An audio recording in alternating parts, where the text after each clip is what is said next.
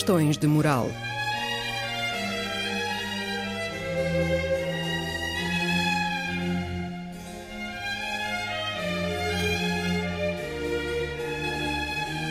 Escrito e apresentado por Joel Costa.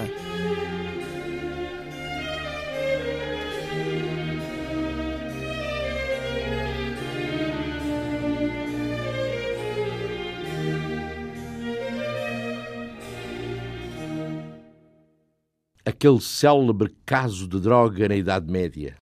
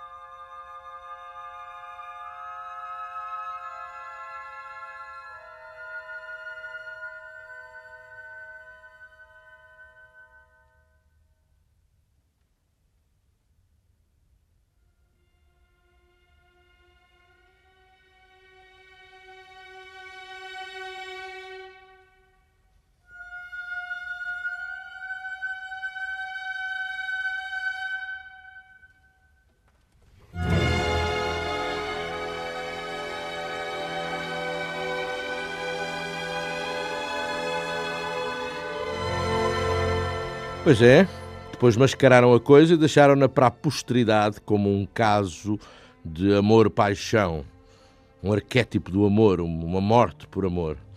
Ah, mas tudo por causa da droga.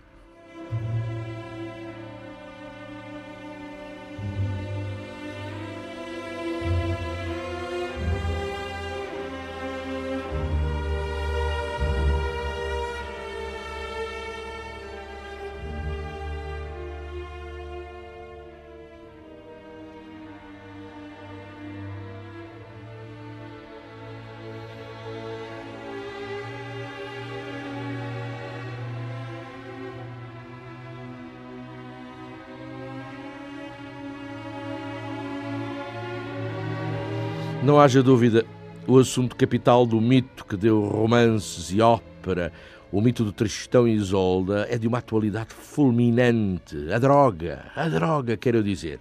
O filtro que os protagonistas ingerem e que de um momento para o outro lhes transforma radicalmente a vida. Ou, por melhor dizer, lhes acaba com a vida.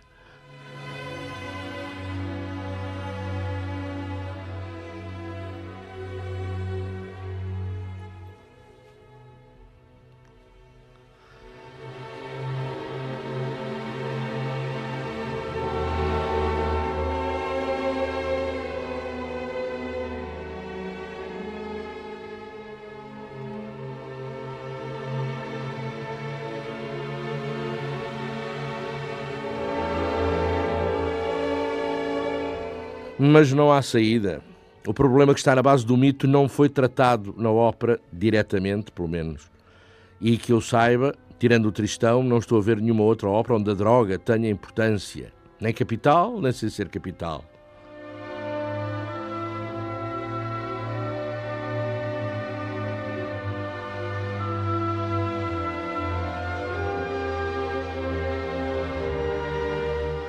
À espera, sim, o Elixir de Amor, é uma questão mais de vinho, barato, que o protagonista toma por uma droga miraculosa, capaz de fazer a mulher dos seus sonhos ficar presa a ele, pobre camponês, feioso analfabeto. Está bem, mas porquê é que ele se convence de uma coisa dessas? É? Ora, aí está, porque ouviu a sua amada distante, rapariga ilustrada, ler às amigas o romance de Tristão e Isolda.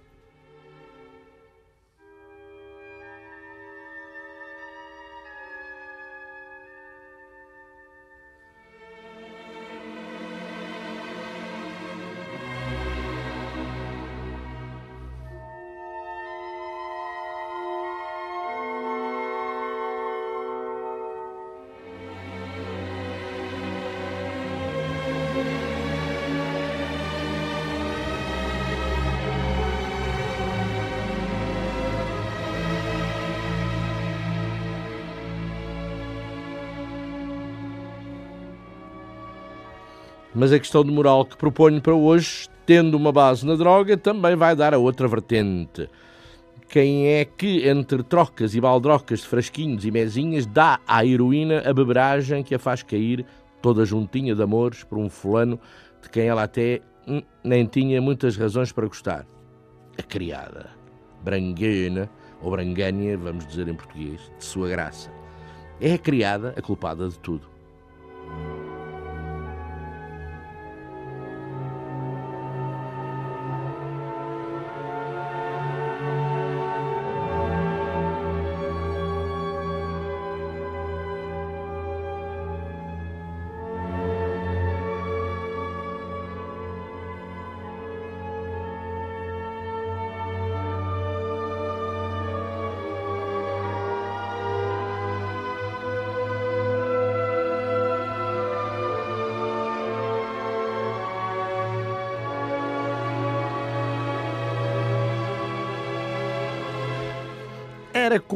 Naquelas idades médias também pensar-se nas mulheres como entes causadores de malefícios, portadoras de perigos indescritíveis. Competia às mulheres simbolizar o lado menos claro da vida, o lado misterioso, subjetivo, inexplicável. E competir-lhes ia o dever de serem seres insondáveis, dadas até a conciliábulos com as entidades ocultas, Belzebu incluído ou pelo menos entidades fora das vistas dos buçais brutamontes que eram os homens. As mulheres dominavam as artes do sortilégio e dos venenos. As mulheres tinham o monopólio da arte da intriga.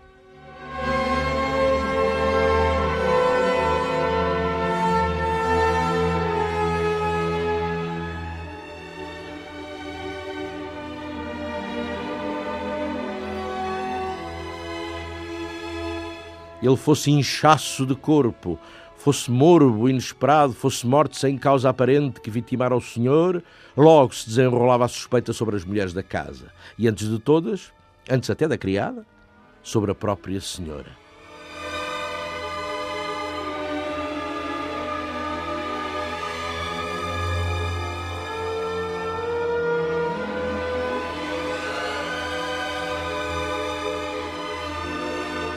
Foi para conjurar o perigo que representava numa casa o elemento feminino que a atividade das mulheres do castelo se circunscreveu ao isolamento em aposentos próprios, o chamado Quarto das Damas.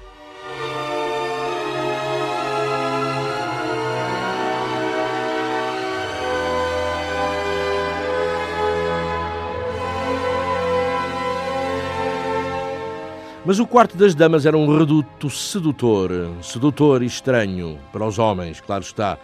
Era um condado à parte, governado pela própria castelã por delegação de poderes do senhor.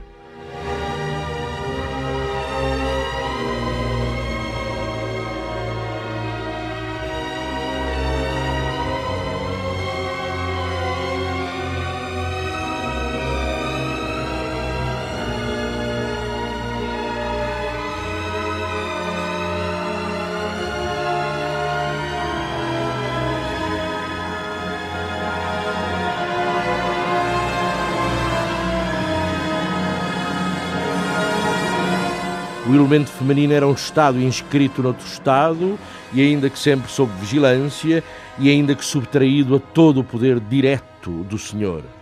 Percebe-se que, pelo simples não, o poder senhorial masculino evitasse, quando possível, exercer-se nas áreas e nas matérias classificadas como assuntos de mulheres.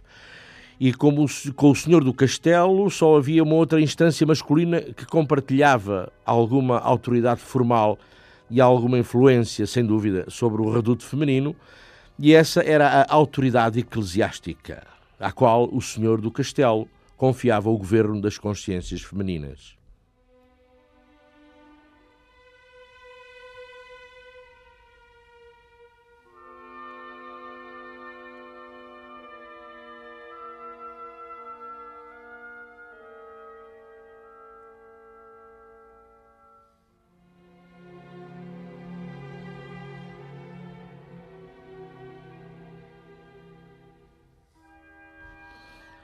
A vocação das mulheres era para as coisas úteis e benéficas. Sob uma incontestada superintendência das mulheres é que nasciam as crianças, por exemplo. Nessas horas era vedado ao senhor a entrada no quarto das damas.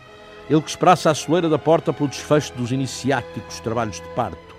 E também sob a superintendência das mulheres eram tratados os doentes e os feridos. Eram lavados os corpos dos mortos e era entre as mãos das mulheres que os corpos dos vivos soltavam o derradeiro berro e se finavam.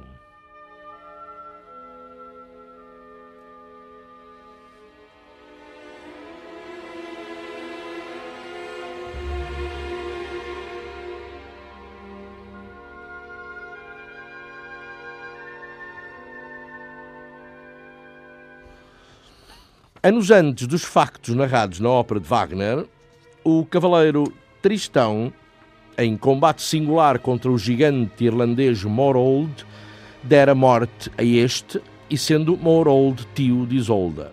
Esta também é uma história de tios, não é? Além das drogas e das criadas. Sendo Morold tio de Isolda, como eu ia dizendo, ou, segundo algumas versões do romance de Tristão, e segundo a ópera mesma de Wagner, sendo o tio Morold noivo de Isolda. Não sei se era tio, se era noivo. Na volta, era capaz de ser as duas coisas.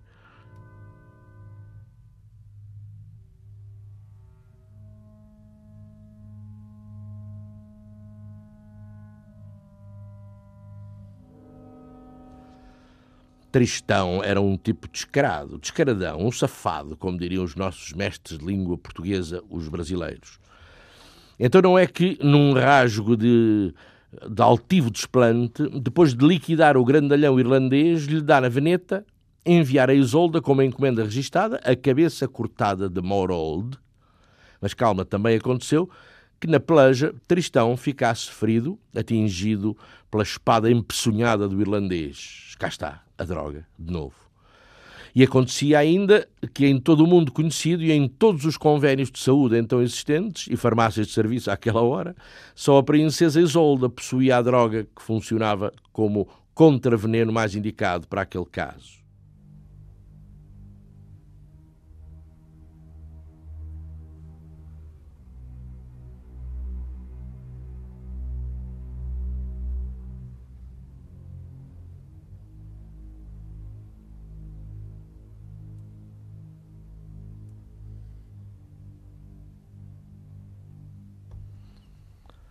Gemebundo, vogando à deriva num pequeno bote, Tristão vai dar às costas da Irlanda, às praias do país do seu inimigo.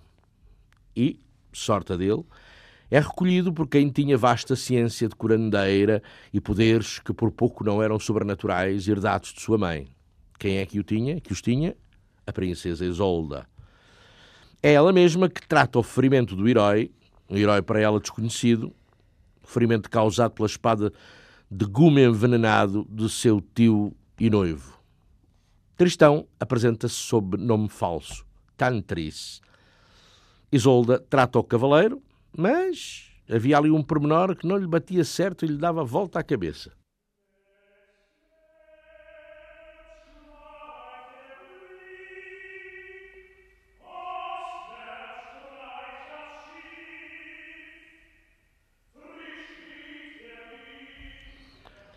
Cabeça, justamente, a cabeça. Mulher reparadora, como quase todas, Isolda dá por uma falha existente na lâmina da espada do cavaleiro Tantris e, desconfiada e observadeira, vai conferir essa falha com o fragmento de ferro que achara na cabeça do seu tio noivo. E agora já tudo lhe bate certo. Já sabe que a peça que lhe tocar em sorte tratar e curar, sabe, a peça, a qualidade dessa peça. Era aquele, aquele matador do seu tio noivo Morold. E estava não vai para dar cabo dele sempre que o vê caído no sono. Várias vezes levanta para ele um pequeno punhal e lhe encosta ao pescoço e várias vezes, sempre no momento azado, Tantris abre os olhos, encara com ela e ela disfarça o caso e baixa o braço, fingindo que estava a arranjar as unhas.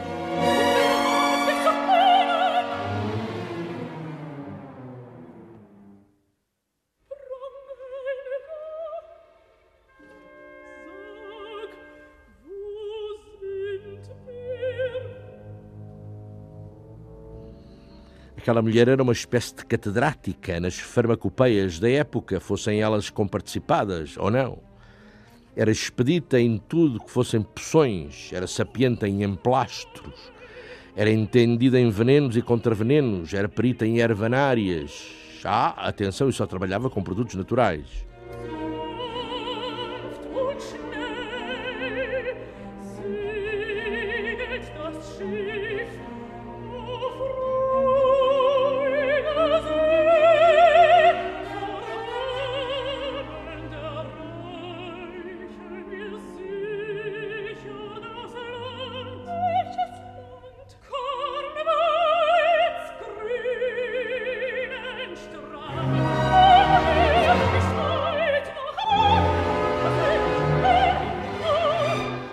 Tristão vai melhorando até ter alta, curado da ferida.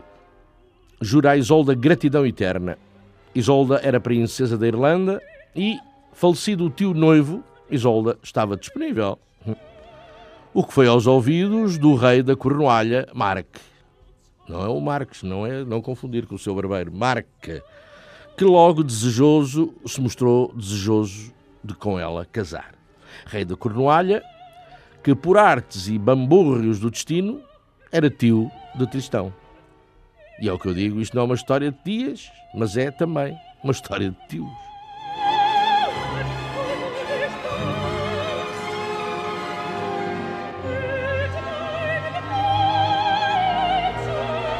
Acertado o casamento, Mark precisa de alguém que lhe escolte a noiva da Irlanda à Cornualha, alguém de confiança, está-se mesmo a ver, não podia confiar a noiva a um qualquer galfarro capaz de. sabe-se lá.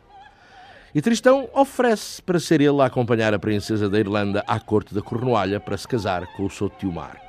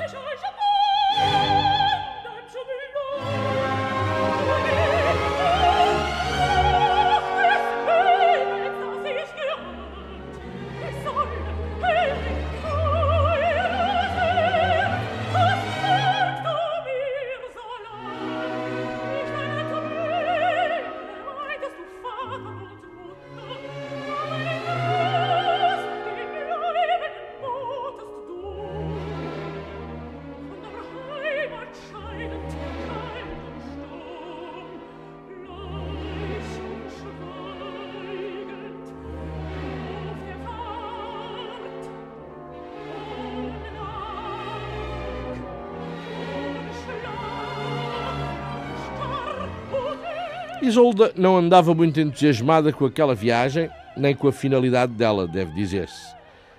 E confia esse seu desconsolo à criada Banguena, ou Branganha, vamos dizer em português.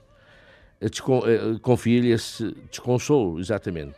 A criada, esperta como um, como um rato, e como todas as criadas, percebe os sentimentos contraditórios da sua senhora para com aquele cavalheiro que a escolta são sentimentos extremos, demasiado extremos para não traírem na sua retaguarda uma disposição apaixonada. Porque lá dizia mestre Eckhart que negação e afirmação constituem ambas uma verdade. Uma não é verdade sem a outra. são inseparáveis. Afirmação e negação, exatamente. Os dois aspectos que compõem aquilo que vulgarmente se costuma chamar de verdade.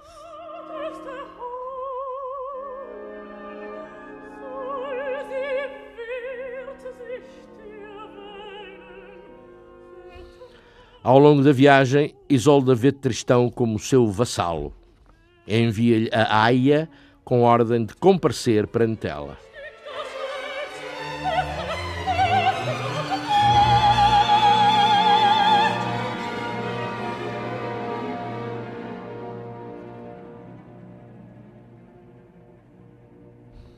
O navio já está próximo do destino. Marca estará na praia a bronzear-se para que, quando Isolda chegar, não se aperceber assim à primeira vista de que ele é um ginja, um tipo já durásio. Não se conhecem, esqueci-me de dizer, não se conhecem. Na Idade Média ninguém se conhecia. Na Idade Média era assim. Uh, não se conhecem e Mark a casar com Isolda por causa de um pássaro. É verdade, um pássaro. O danado do pássaro, um pássaro, poisara numa das ameias do castelo da Cornualha, hein? trazendo no bico um cabelo de ouro da princesa da Irlanda, a pontos de fazer Mark perder a cabeça.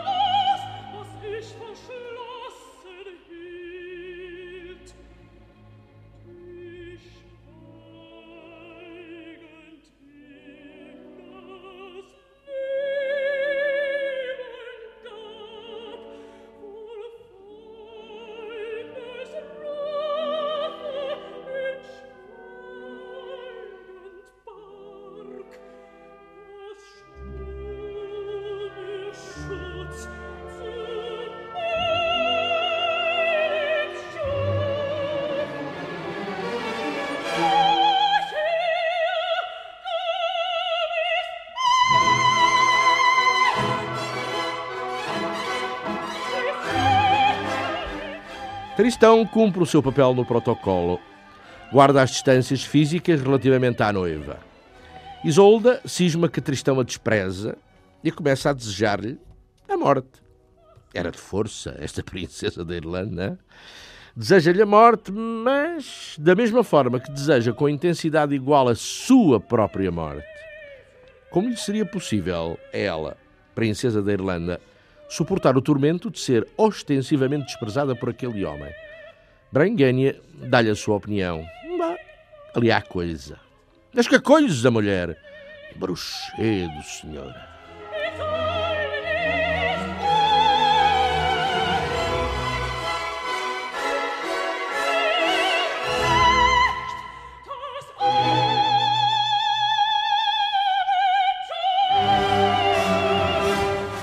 Ninguém até então podia estar perto de Isolda sem ser invadido pela mais completa felicidade. E se Tristão não estava nessas condições, alguém, ah, sim, alguém lhe fizeram um trabalho e ele devia estar a ser vítima de um qualquer encantamento. Sim, sim, só, só um poderoso filtro poderia manter Tristão indiferente a Isolda, longe dela. Então, nesse caso, minha rica senhora.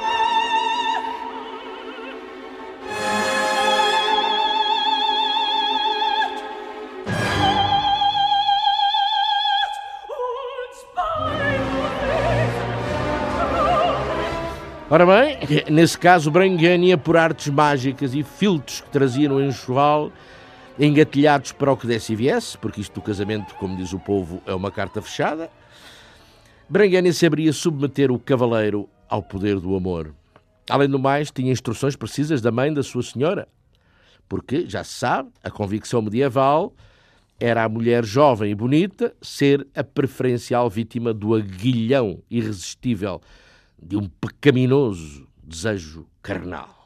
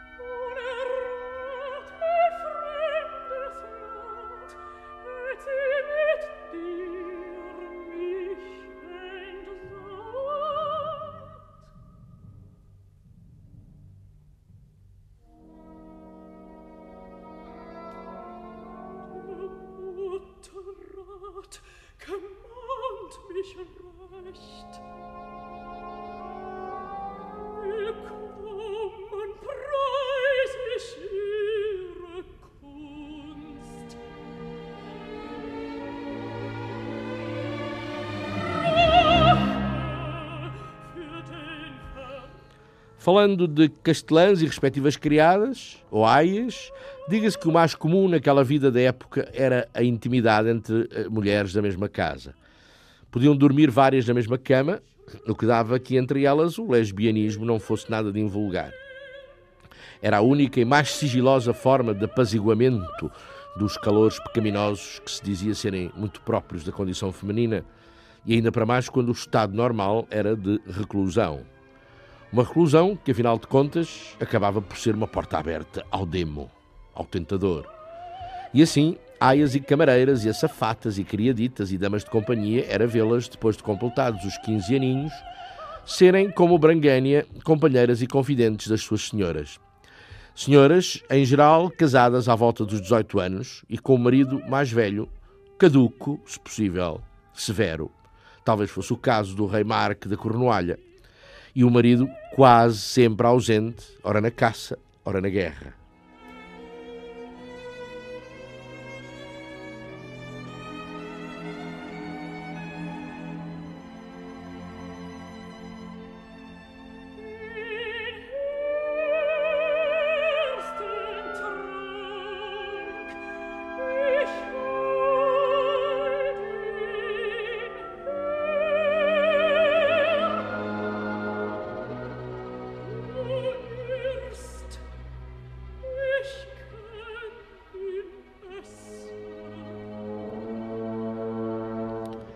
Confidentes e guardadoras de segredos, aias criadas a safatas e camareiras, eram cúmplices das damas, incluindo quanto aos sonhos de amor, aos desejos mais ardentes e menos satisfeitos, pois competia a criada medieval assistir a sua senhora nos lances mais íntimos, nos banhos, nos tratamentos de beleza, no cabeleireiro, na massagista, na escolha das roupas.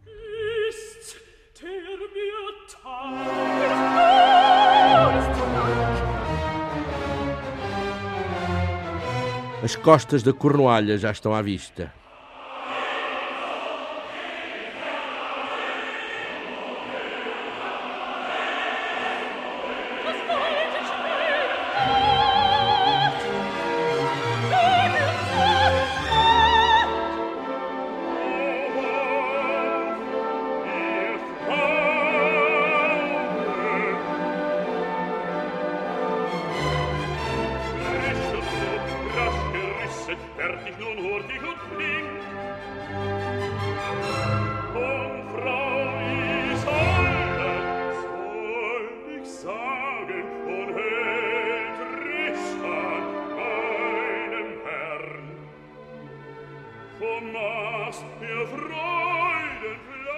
Isolde pede a Brangânia. Olha lá, ó tu, ó Maria Brangânia, alcança-me ali aquela caixinha, aquela que está ali, faz favor. E Brangânia percebe tudo. Aquela caixa guardava os poderosos filtros para todo o tipo de aleijões, crófulas, dores, azias, uh, ressacas e também os venenos e a vasta gama dos contravenenos, produtos da melhor qualidade.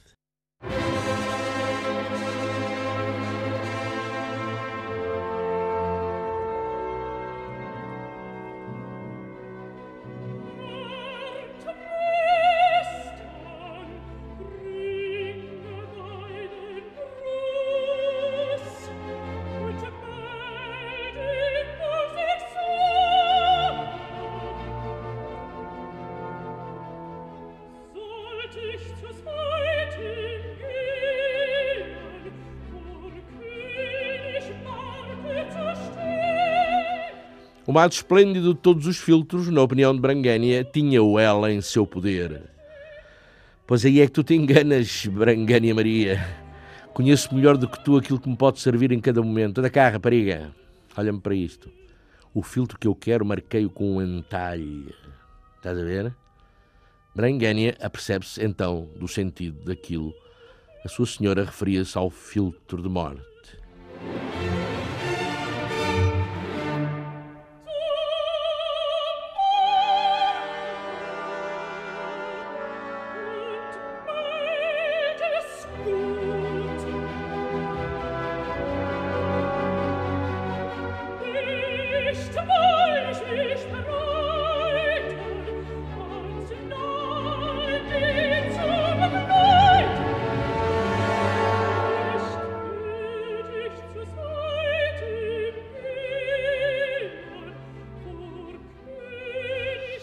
Contra o Conselho da Haia, que prescrevia o filtro do amor para dar a beber a Tristão, reconduzindo-o à natural condição de adorador da sublime princesa dos cabelos de ouro, Isolda inclinava-se para o filtro da morte.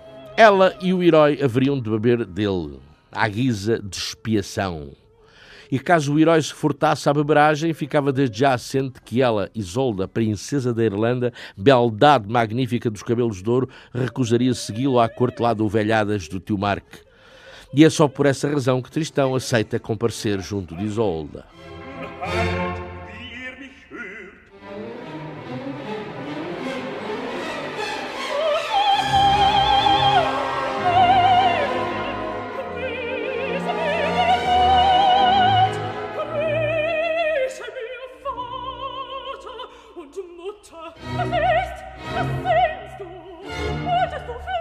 Mas Brangânia está renitente. Isolda intima. Ouve lá, tu, ó, cachopa. Tu vais cumprir fielmente as ordens que eu te dou ou não vai? Bom, vá lá. Prepara lá o filtro que te mandei e com ele enche até aos bordos aquela taça que está ali, ali, ali, essa, isso. Vá lá, pressinha. É aquele o filtro que ele reserva a todo o gabiru que tenha a infeliz ideia de me trair.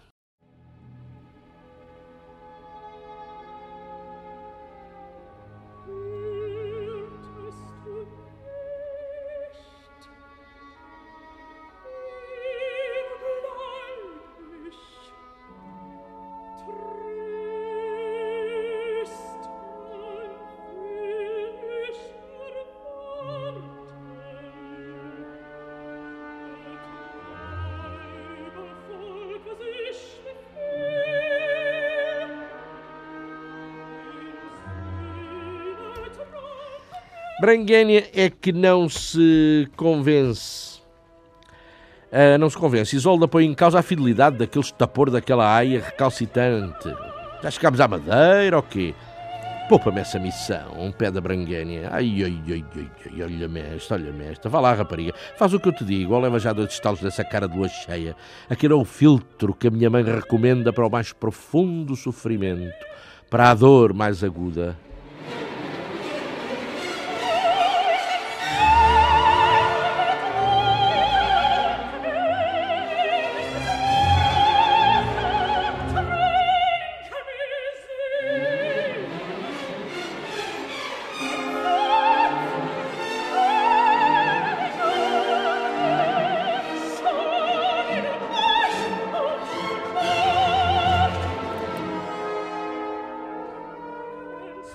Entretinham-se muito no seu mundo apartado as mulheres medievais, trocando segredos entre si, segredos que compreendiam muitas vezes pequenas sabedorias e que passavam de geração em geração numa família medieva. E tudo isso à revelia do conhecimento masculino.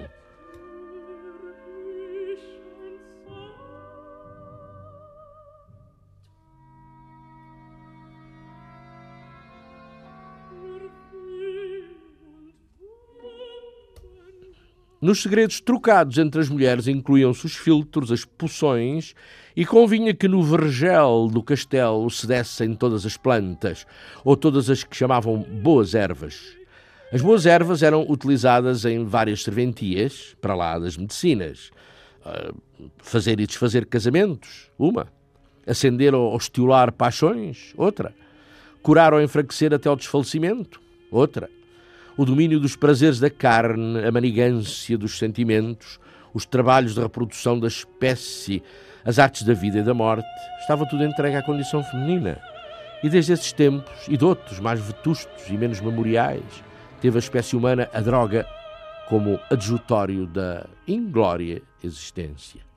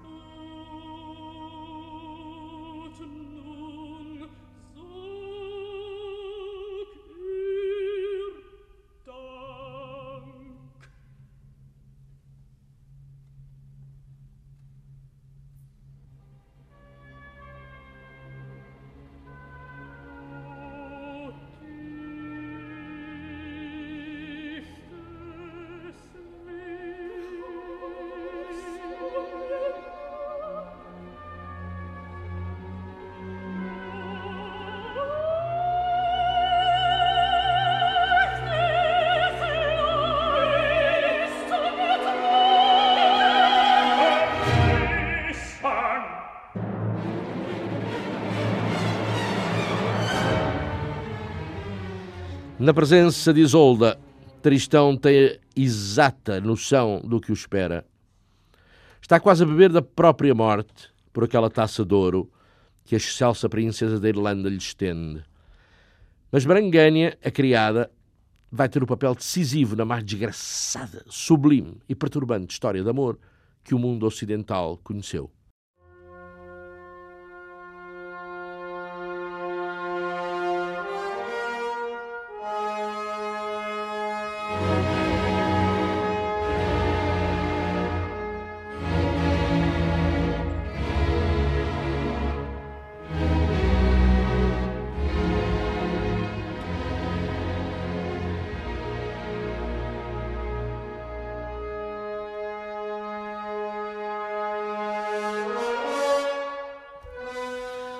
Em lugar do filtro de morte e de expiação desejado por Isolda, a aia Brangânia, deliberada ou inconscientemente, é um caso a ver, leva a dela avante e verte na taça de ouro o filtro do amor.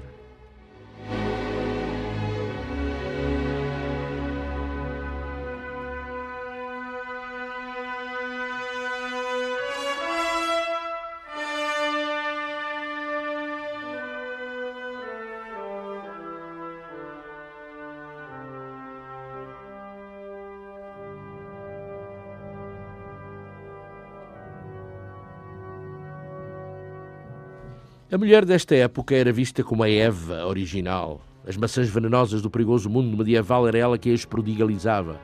Era a mulher considerada como irmã da serpente, que usava a língua como arma, daí a língua chamada língua viperina. Mas a mulher era ainda o ser que os monges de então mitificavam no recolhimento das abadias. Um ser ainda não definitivamente domesticado, ainda não civilizado, um ser ainda meio selvagem dir-se-ia que, mais ainda do que o moro infiel ou o inimigo de armas, era o veneno que a sua esposa estaria em vias de ministrar aquilo que o senhor feudal mais temia na vida.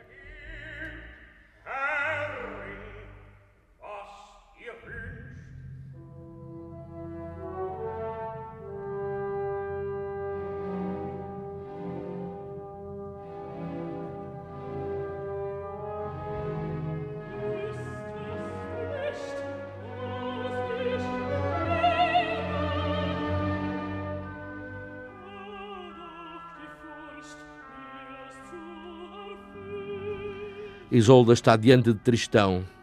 Faz sinal a Brangânia. Brangânia treme de medo, de dúvida, de responsabilidade. Isolda reforça o seu gesto imperioso. Brangânia começa a preparar os cocktails. O navio aproxima-se mais do seu destino.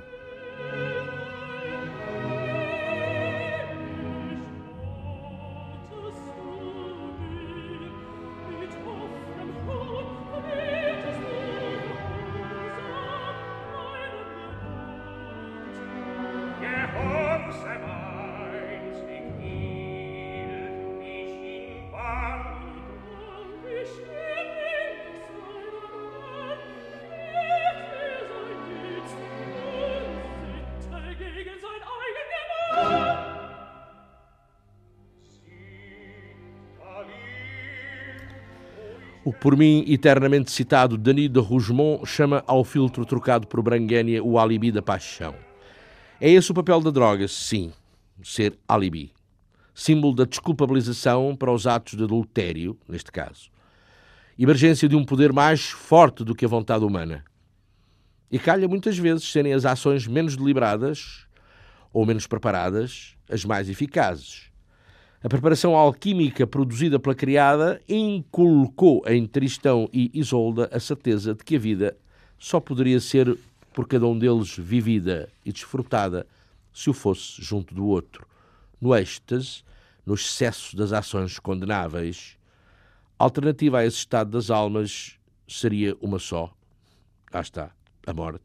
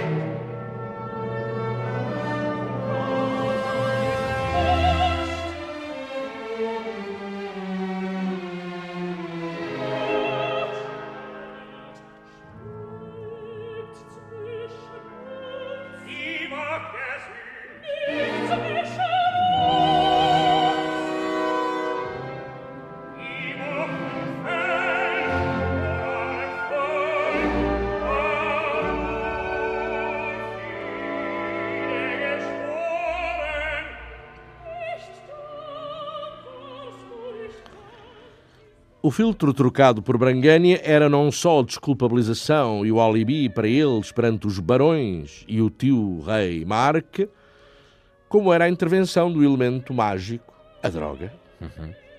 da força incontrolável, da droga, que não se sabe de onde vem, a droga.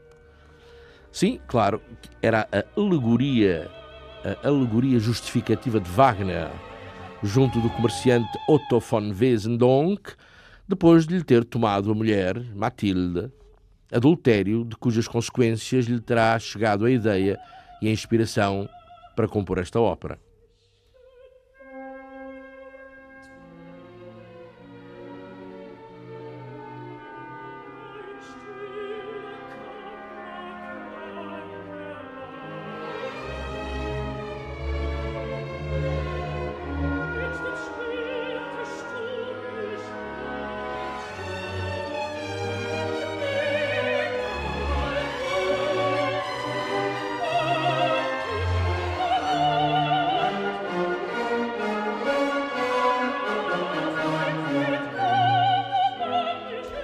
Ao tomarem ambos a poção, Tristão e Isolda estavam seguros do seu destino de morte. E quando se tem a morte pela frente, quando se lida com ela e ela se torna próxima, desejada até, o impulso de libertação dispara na consciência. Daí que a droga não funcione senão como formalidade justificativa de uma disposição anterior. A consciência da morte alterara-lhes a estrutura do ser, proporcionara uma irremediável metamorfose. Ingerindo a droga, Tristão e Isolda estão livres para o reconhecimento da loucura, da paixão, ou seja, da marginalidade, ou seja, de todos os crimes, de tudo o que permanece subjacente a um desfecho, esse, a morte, e com a intermediação química do êxtase.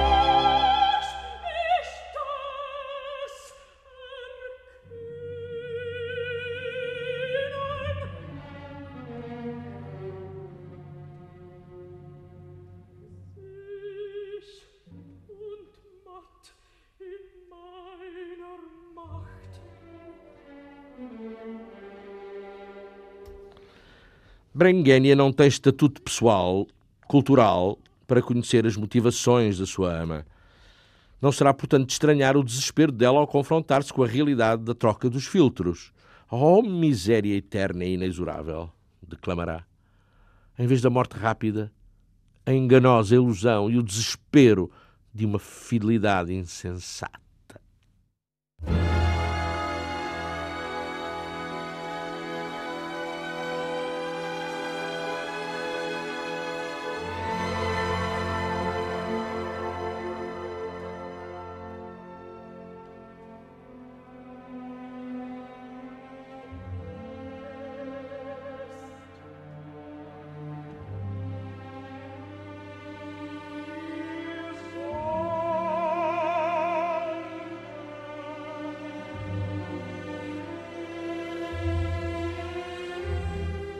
Negação e afirmação são ambas elementos constituintes da verdade.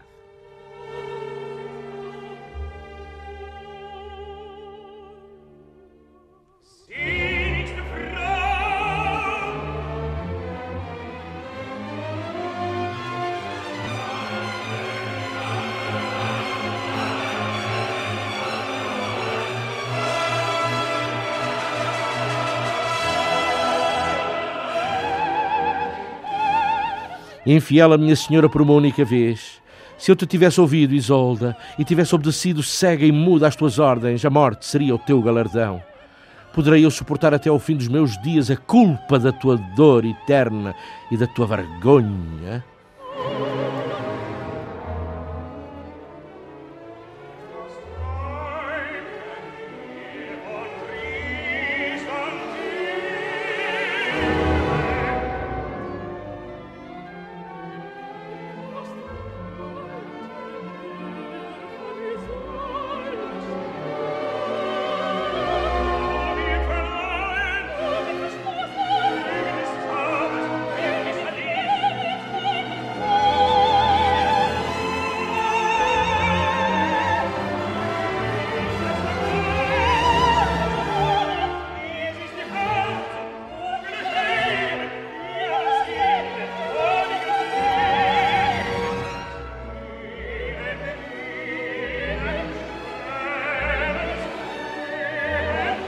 A vocação de Isolda era à noite. Não, não seria o ir para a noite, para o bairro alto, com amigos e amigas, não era nada disso. Ou talvez fosse parecido. Era a mágica noite dos sortilégios, era a alucinação e o estado ideal para o encontro com Tristão e com o destino. Branguénia ainda lhe suplica: não extingas essa tocha que arde, não desprezes a luz. E diz a outra, já entre as 10 e as 11, não, não tenho nada medo de extinguir a luz. E tu vai, andex para o teu posto, se a sentinela fiel. Há uma chama a queimar-me o coração. É a luz da minha alma, é a luz da minha vida. Assim o quis aquele filtro. E que se faça noite para que a minha alma resplandeça nas trevas.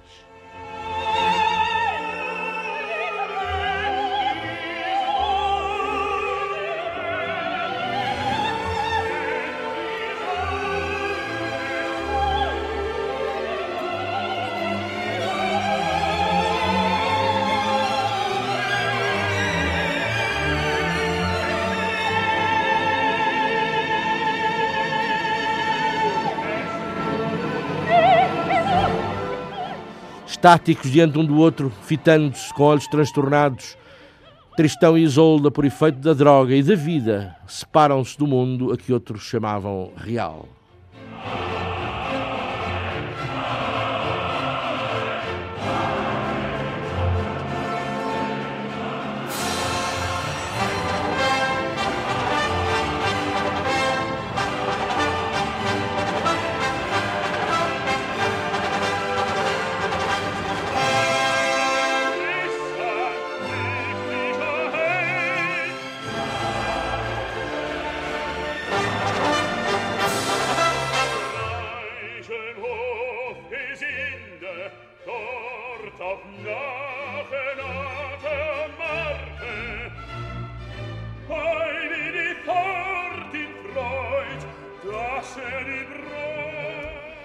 O navio toca às costas da Cornualha para a alegria dos marinheiros e dos homens de armas.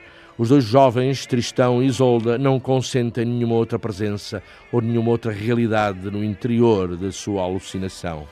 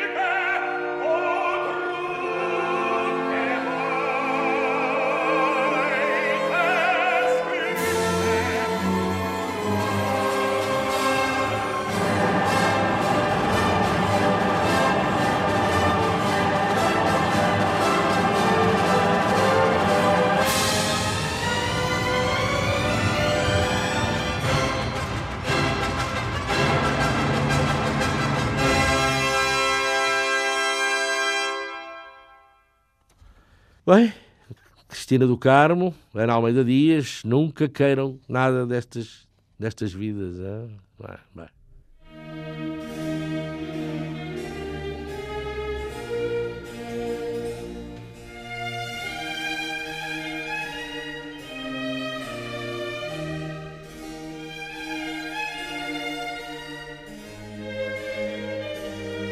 Questões de moral.